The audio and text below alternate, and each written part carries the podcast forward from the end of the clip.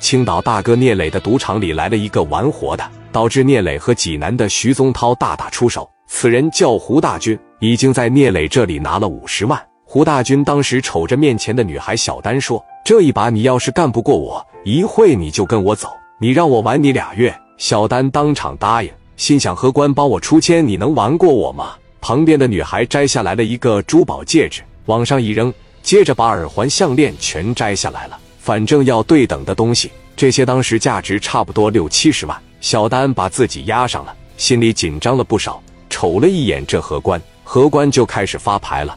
这时候胡大军不紧张，反而是兴奋，就好像再过一分钟，桌上的东西，包括这个女人，就是他的了。但我可以明告诉大家，胡大军是个老千，而且签术高明，牌也发完了，就等开牌。小丹那边直接是一张同花顺，其他两家的牌都扔了。现在的焦点都在胡大军身上。胡大军当时一笑，连看都没看，把牌往桌上啪的一摔，说道：“跟我走吧，今天晚上哥请你去青岛最好的酒店洗澡。”往桌子上一看，原来是三张。刘毅当时这一瞅，真该着人家赢钱，这小子点太性了。女孩瞅着胡大军，啪一拍桌子：“你他妈出老千！”胡大军往这一坐，特别淡定：“我出老千，我出什么老千？你跟荷官勾结起来，我都没有拆穿。”说着就要脱了衣服让他们检查，幸亏刘毅出面拦了下来。刘毅的意思是，胡大军既然有钱了，就应该把磊哥的五十万先还了。胡大军说：“我知道你的意思，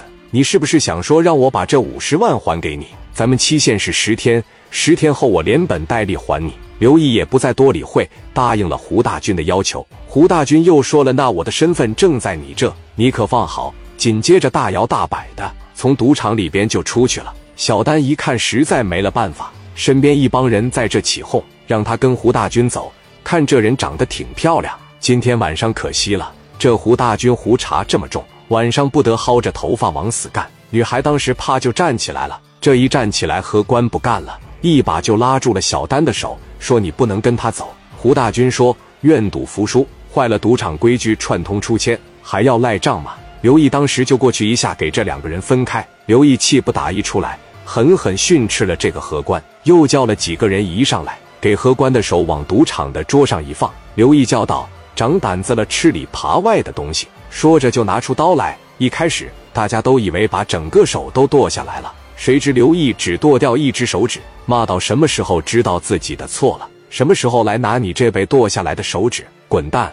荷官走了，胡大军当场也把小丹领走了。胡大军说：“我这青岛一趟，心情舒畅，钱没少赚，还有美女相伴。我把话说明了，整个青岛的高手能玩过我的基本没有。今晚你就老老实实和我玩玩，到时候和我回济南。没错，他的身份证是假的，胡大军这个人也是假的。”他是靠出老千，靠运作挣钱的，这叫拦门。到第七天的时候，刘毅开始给这个胡大军打电话，可这个电话根本打不通。胡大军的身份证、照片、地址都有，就是找不到这个人。无奈之下，就打电话找了磊哥。磊哥当时坐在办公室里边。刘毅说：“眼瞅着明天到还钱日子了，这小子他妈不接电话了，给我留的这个电话号码，这两天我给他打了六七回，从早打到晚，一个他也不接。”他是不是要骗咱们钱？磊哥当时一笑说：“那倒不至于，他只要是青岛的，只要是四方区的，有名有姓有家庭住址，